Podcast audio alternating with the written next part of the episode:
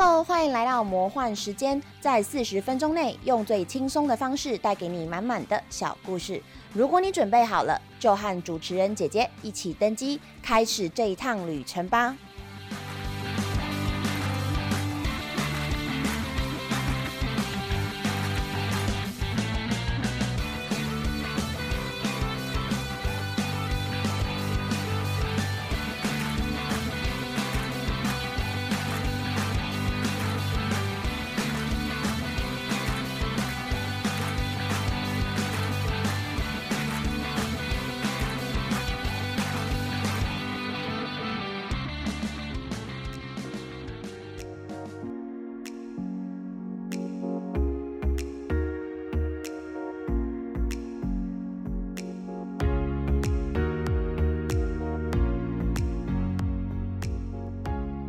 欢迎大家回到我们的节目《魔幻时间》，我是主持人姐姐。今天我们的百人百业爸爸快来宾职业非常的严肃，不是说之前的不严肃哦，是这个职业跟产业的性质，在一般人眼中好像会有一点肃杀的感觉。他上次啊有说，就是自己的职业非常容易被误解，最常被误认成为鸽子就是警察。当然，来宾也说什么法院可以找他消失博 calling 的代机，反而是被处有期徒刑之后可以找他咨询一些建议。好，虽然希望大家还是不要用到这个建议，但是我们今天就马上来欢迎我们的来宾，就是从事司法工作的小职员。嗨，大家好，哎，我我是从事司法工作的小职员。Hello，Hello。那请问，就是小职员从事司法工作有多久了呢？大概十年了。那接下来可以请就是小职员稍微分享一下，为什么当初会进这个产业的脉络吗？呃，我本身是法学系毕业的，那因为其实我们的出路大概就那样，所以我后来就决定要去考公职，就就走上这条路了。司法产业其实还包含蛮多层面的工作，请问小职员主要从事的业务是哪一些？我自己有做过的是，就是在监狱里面的基层，就是直接接触到那些受刑人跟呃人犯，所谓人犯的部分。那另外还有就是出狱之后的更生保护的部分，主要是主要是这些啦。关于刑事司法的体系，这边就是我先跟大家先科普一下它的定义吼，就是我查到的，就是刑事司法体系是指说负责法律执行、犯罪的裁判以及犯人矫正的一连串政府机构。大家有注意吗？一连串，所以呢，刑事司法体系是指侦查、逮捕、起诉、审判、执行等等，由警察、法院跟矫正部门。这些东西组合成的连续体系。以上资讯来自监狱学概要，大家 Google 都 Google 得到。好。上面就是稍微跟大家讲了一下，就是刑事司法体系是怎么样。那大家应该有发现，我特别强调一连串，就是它其实不只是一个单位的事情，它也不只是谁警察呀或者是法院的事情，它其实是从前到后有非常非常多的部会部门跟所有人参与其中。那既然这个体系牵扯到非常多的阶段，请问小职员主要负责的是哪个阶段的作业呢？呃，简单来说，警察负责的是前端。那警察在收证侦办完，他会把案件移送到检察官的手上，那检察官就会启动侦查的动作。那如果诶他们调查完 OK 的话，就会起诉。起诉的话就送到法院去审理。那呃假设审理完毕是有期徒刑或是有其他拘役这些，那是要发监，我们叫发监执行。那到这个步骤就是轮到监狱的工作了。就人就会入监，那服他的刑期。那到后面，如果如果他符合假释的条件，他是假释出监的话，那他出去之后就会交到地检署、地方检察署的关护人去接手。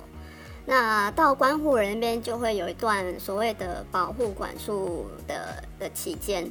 那这个期间，如果期满就是完毕都没有被撤销假释的话，那就表示他这个刑期已经完全的服完了。对，所以呃，整个流程大致上是这样。那我做过的就是法院判决确定之后的的工作。我比较好奇的是，你们也要做文书工作吗？文书工作占你们工作的比重大不大呢？应该说，其实公务员在任何的领域都有行政人员嘛。那有一些会让现有的人力直接去做这个行政的作业，那有的会开放一般考试的人来应征。那其实，呃，其实大家可能以为警察只要就是侦侦查办案子而已，但他们同时也是有呃文书作业的。比如说他侦办完，他还是要写一个报告单出来。所以其实大部分都是有这个文书工作的啦。那呃，另外要提的就是，如果是政策类的制定啊，那通常会是上级机关在操作。应该有任何有呃有特别的考试，应该都是这样啦。比如说，如果是警察的话，那就是警政署，那一定是警察出身的人才能去考量，就是呃去横评理论跟实务的意见。那像监狱跟保护这一块，就是呃上级机关就是法务部。那那这个过程中，当然也会参采一些专家学者的建议啦，不然不然一定会被骂。前面我们有聊到小职员的工作，其实包含监狱更生保护这个部分吼。请问更生它到底是什么意思？又为什么需要你这种职位的人来协助这个作业呢？其其实，如果你看的个案够多的话，你你会发现，不是每一个犯罪的人都很快。呃，他们其实更多的只是因为他没有机会，他没有资源，他没有方向。这我我都觉得一般人不会走上犯罪意图，其实只是因为他他够幸运啊。那呃，其实从我们的角度来看。这些社会上的弱势，他进入了监狱。那我们一方面怕他们就在里面认识了其他的犯罪人之后，那他可能会精进他的犯罪技巧啊，比如说一些源头啊，一些交流啊。对，那呃，另外一方面是呃，因为他们与社会就是隔绝了这么长一段时间，其实不管时间的长短，只要有。这样的隔绝，他们其实是很难再重新融入这个社会的。那所以到后端的时候，就需要一些辅导和协助去帮助他们。如果讲白话一点，根生的意思就是重生的意思，字面上也也也就是重生的意思啦。当然就是希望他们哎好好的重生啊，不要再走回头路，不要不要再增加我们的业务量了。那。其实这个过程中包含了一些技能训练的课程，还有比如说出监狱之前可能会有就业媒合的工作，那出监狱之后会提供就业辅导啊，或是提供一些资讯啊资源去去帮助他们。那那我个人是猜，就是这几年那个法务部的矫正署，他有在推动自主监外作业，应该也是这个目的。那诶，我我自己查过法条，自主监外作业它的定义是，它是指受刑人自主往返作业及监禁处所，监狱无需派人介护的监外作业。就字面上来看啊，这个感觉就是要让他们逐渐去适应这个社会，有跟就是社会接轨到。那我有查到，就是如果在这一块，假设假设在这之间表现的比较好的受刑人啊，那他在出监之后就可以继续跟那些合作的厂商，就是继续在他那边工作。其实这个跟就是高中生诶那些实习怎么讲啊？不是学校也有一些实习建教合作的机会吗？它的概念其实是蛮类似的。那更生这一块最重要的就是。有稳定的工作和家庭的支持，这样的人他是比较不会再去犯罪的。好，我们接下来就继续。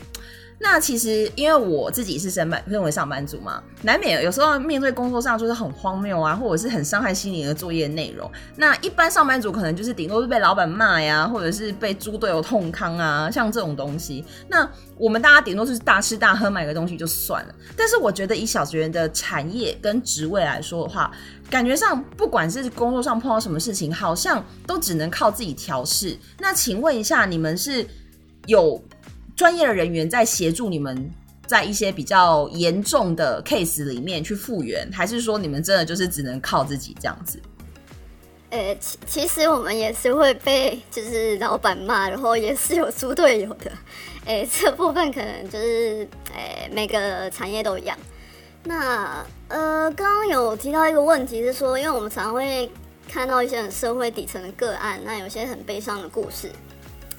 我自己的话，如果看到很糟糕的个案，其实我都是呃自己调试啦。但是其实我呃公司也有就是所谓的员工协助方案。那其实呃员工辅导这一块的东西，一般是人事是在做办理的。可是诶我自己不是很确定，真的有没有人会去使用啦？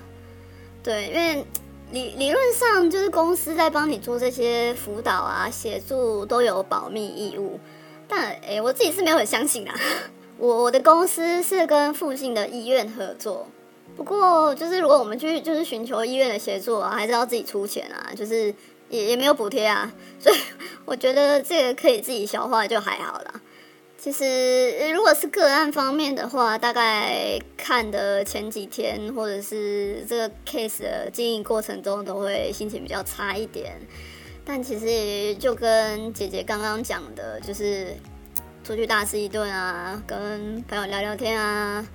刷屏一下，其实就也算是调试的差不多了啦。这边我们有稍微收集到，可能一般民众对于刑罚上会比较有的问题，或者是他们会比较模糊的部分。毕竟一般民众其实他们的资讯来源都是从报章杂志或者是一些媒体上，那可能收到的都是一些比较片面或者是零碎的资讯。所以这边呢就统一帮大家先问一下，当然也是因为我自己有这个问题了。第一个是无期徒刑，它就是关到死的意思吗？千万不要看媒体。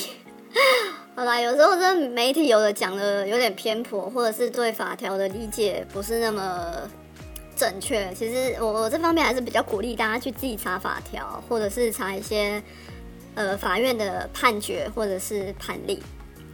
那诶，回到无期徒刑的话题，其实就是诶，我自己有一天跟我的朋友聊天，才发现有人以为无期徒刑真的就是关到死，其实其实没有啦。无期徒刑也是可以假释的，那诶，假释应该不用再解释哦。呃，其实刑法它已经就是修过几次了。那在旧法的时代，无期徒刑它只要关十年，它就可以报请假释。新法的话是要关十五年。那现在现在最新的新刑法，它要关二十五年才可以去呃申报假释这样。哎，不过，哎，我就我所知啊，报假释它只是一个，就刚刚说那个年份啊，它只是一个门槛而已。而且你你去报也不一定会被核准。就是刚刚提到那个十年、十五年、二十五年啊，都只是一个法律上的基本门槛啊。那至于这个人假释就是会不会核准、会不会过、能不能出得去，还是要监狱去做个案的认定。对，所以。嗯，没有一定啦，也也有可能关很久。下一个问题呢，就跟小学员刚提到的假释有关了。很多人可能会问，犯罪的人假释他就跑出监狱啦，那放他在外面乱乱跑不是很危险吗？如果他再犯罪的话，我们该怎么办呢？那基于这个问题，是不是有一些机制去对应，或者是他是否要通过怎么样的评估，他才有办法进行假释？那在他假释的途中，有没有什么机制是可以去控管的呢？假释的部分，诶，如果是指呃呈报过程中的审核，其实现在呃我没记错的话，法务部有一个假释的评估标准，那大家有兴趣可以上网查一下。我因为我自己没有记很清楚。那至于在机制，就是假释出狱人的诶管理方面，假释出狱人啊，他每个月他至少要向那个地检署的关护人去报道一次。那诶，其实关护人他会做个案的评估啦，就是也有可能一个月两次啊，或者是就是很密集的要他去验尿这样。假设如果在就是这段过程中他没有乖乖去报道，或者是他在这个假释的期间他如果再犯罪了，那他的假释就会被撤销，他就要回监狱去关。那这个因为一般来说我们的假释是指假的释放嘛。那意思就是说，你在你的刑期假设有三年，你可能在第二年的时候，你的假释就被核准了，所以你还有一年的残刑，就是没有服完。这一年你就会在假释在外面，然后会付一个叫保护管束，也就是说，剩下的这一年，你就是要每个月乖乖去跟关护人报道。假设你今天不乖，你的假释假释被撤销了，那你之前在外面待的时间通通都不算数。也就是说，你不仅要回去关，你可能之前那一年，你可能已经快要快要假释期满了，你可能已经那一年你可能只剩一个月了，但是因为你被撤销了，所以你要回去关，然后在外的时间通通都不能算数，你就必须要在监狱重新把那一年去关完，而且就是呃，你这样回去的部分，你就不能再次假释了，所以呃。正常的好的假释，就是在所谓的保护管束期间都乖乖的，因为假释等于是提早出狱嘛，对啊，所以就是那那你当然要乖一点啊，这样才能确定你是真的有要，你真的有变好，对。呃，另外一个就是比较特别的是，就有高度再犯的，就是危险，就是大家会比较怕那种就是性侵被告的假释嘛，或者呃呃不是被告啊。性侵犯的假释，就是想说，哇，性侵犯他如果假释在外面跑，不是很危险吗？通常每次性侵犯犯出来的时候，就是报纸上都会看到新闻，就是会提醒大家，可能会呃，网络上会互相提醒，叫大家注意小心这样。那其实，在诶，在这种情况，会有各个地检所的关护人啊，他们会针对个案去评估有没有要让他们佩戴电子脚镣。那这时候，关护人他就会做很多作业、很多功课了。他会去查监狱的资料，查他的前科辅导记录，会去做他的个案访谈，然后会去他的家里面访视。那诶，依据那个法务部保护司给的资料啊，他们把性侵犯就是分为低危险、中危险跟高危险。那如果评估到中高危险的部分，就需要佩戴电子脚镣。那这个部分其实每三个月关护人他都会重新评估一次，就是这个被监控的人他需不需要继续佩戴这个脚镣。那规则是，如果他只要违反宵禁啊，碰触到禁制区，或者是他的那个脚镣的讯号消失或有异状，系统就会就是自立即通报关护人。如果关护人这个时候联络不上那个个案的话，就会。启动那个监禁的虚人机制，所以呃，基本上还算是蛮完完善的，在就是控制这块部分啊。当然就是希望就是呃，假释在外的这些人啊，可以乖乖的，然后找一个好工作，就是稳定下来，不要再犯罪了，真的不要再增加我们的业务量了。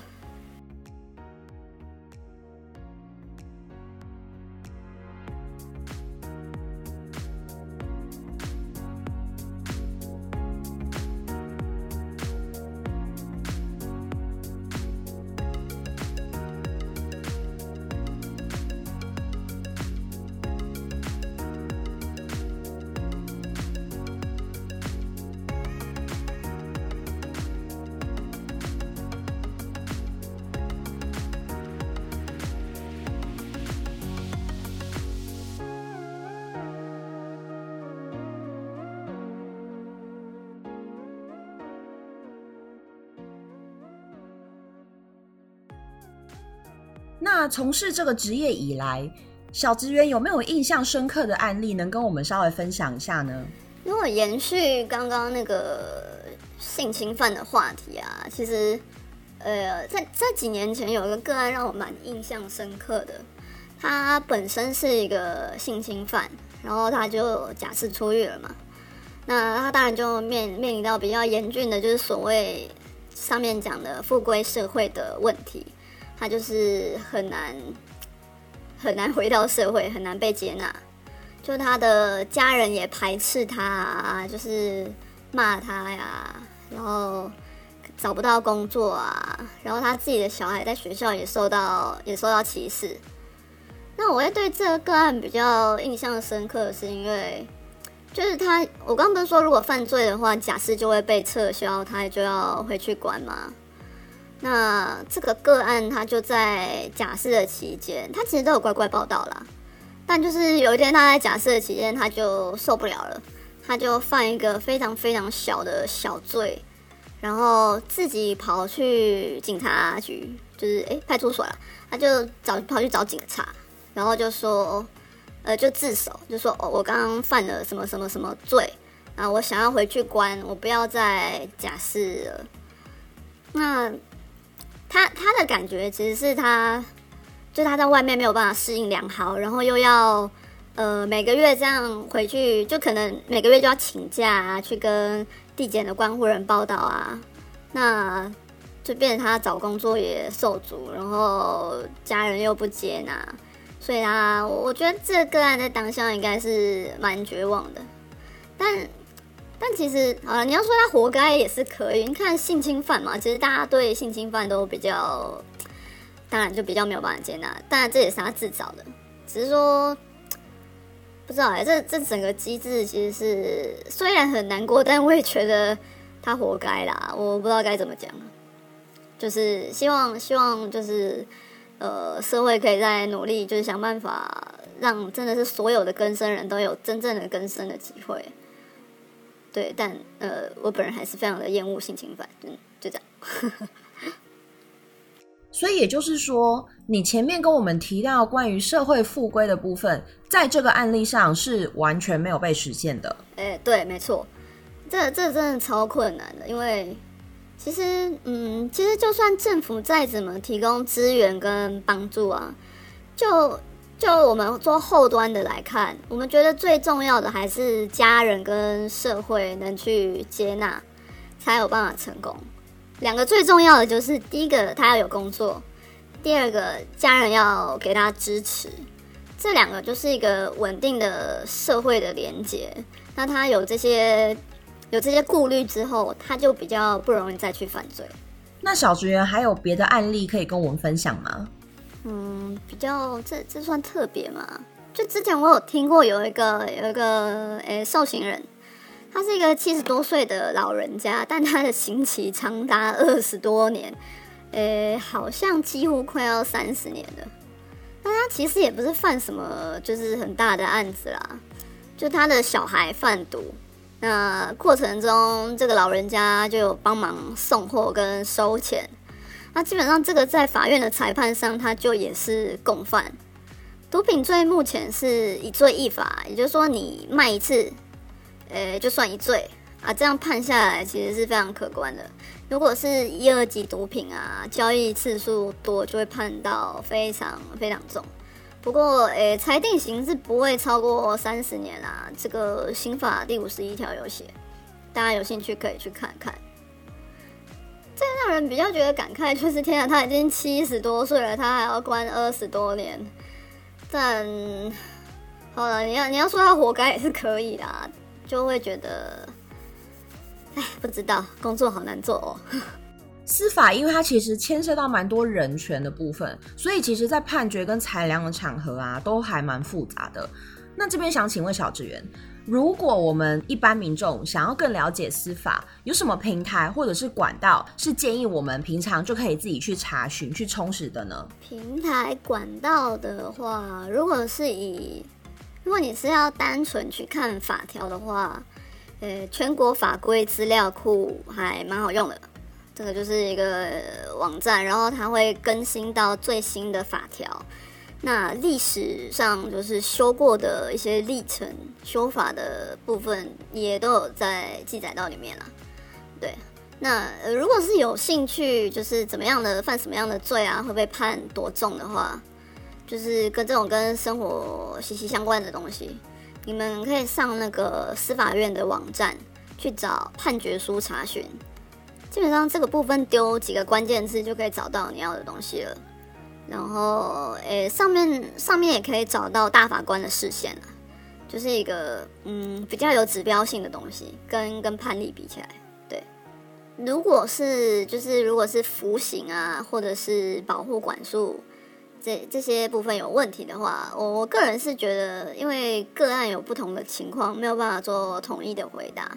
所以这个部分直接问监狱跟地检署的关护人士会最准确。那诶，理论上我我没记错的话，各家的那个就是官方网站上啊，都会有问与答，可以就是供民众参考。就是最近几年那个政府还蛮呃注重便民这一块的，就是对啊，上面应该是可以查到蛮多资讯的。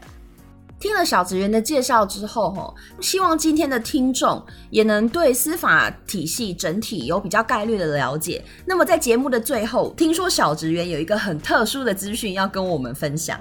诶，这这不算是我个人的工商服务时间，但但是跟我的诶这个产业业界有点关系。诶，有一个活动，它叫做矫正机关联展。一百零一百零九年的这个联展是在十月二十九号那周，那呃，今年是办在台中市政府前面的广场。我如果没记错的话，这这个的主办单位是法务部矫正署，那还会跟根生保护会还有呃可能一些政府机关合作这样。它的性质其实现场有点像是原油会或是农产品展售会。就我刚刚说，有很多监狱跟跟保会会参加嘛，那现场就是会贩售监狱制作的一些美食啊，或是工工艺品。那跟保会他们辅导的创业的那些美食跟呃一些特殊的东西，就是也会来那边摆摊。然后我自己听说，监狱卖的最好、最难抢的是屏东监狱的酱油，好像就是。网网络上也很抢吧，好像网好像打电话到机关订，好像要好像一两个月，不知道真的假的，我自己没有订过。然后呃，我自己我自己比较喜欢，我自己吃过的是，诶，个人大推台北监狱的豆干，然后觉得很好吃，而且要吃小辣的。哦，另外还有，诶，监狱有很多手工皂的部分，那之前有机会去逛展的话，我都会买一些，因为我觉得其实蛮便宜的，用起来也 OK 啦。非常感谢小职员的推荐。其实就如同小职员说的，我们能够拥有正常的生活，走在一般人觉得正常的轨道上，也许真的是我们很幸运的关系。希望听完今天的节目之后啊，听众朋友们在未来接触到相关的新闻或者是资讯的时候，能够利用上面提到一些工具跟经验分享，还有自己慢慢累积起来的一些知识，最后再去做出对事件的评论。希望大家都不要被非黑即白的论调。把视野给困住了。好，那么如果大家喜欢我们的节目，请在你收听的平台上订阅。如果你对节目内容有任何的回馈，或者是对小职员有任何的问题，也可以透过听众信箱回馈来告诉我们。另外呢，我们现在经营的平台有扑浪、推特、脸书跟 Instagram，那欢迎大家利用这些平台跟我们进行追踪互动哦。今天的魔幻时间就到此结束了，再次感谢小职员来上节目，我们这边就先说拜拜喽。拜拜，请大家不要来当我的客人。拜拜。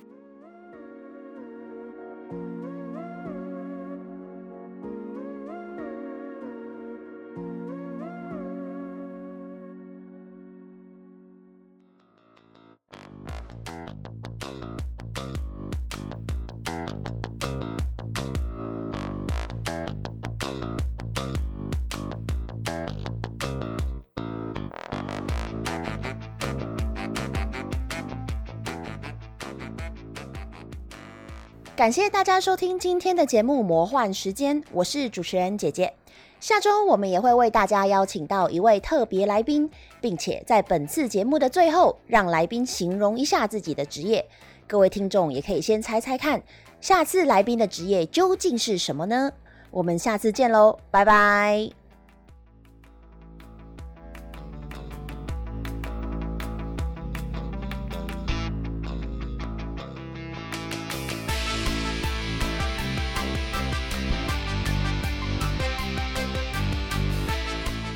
我的职业是每天要跟 PM 和工程师吵架，可以是最强势，也可以是最委屈的一群人。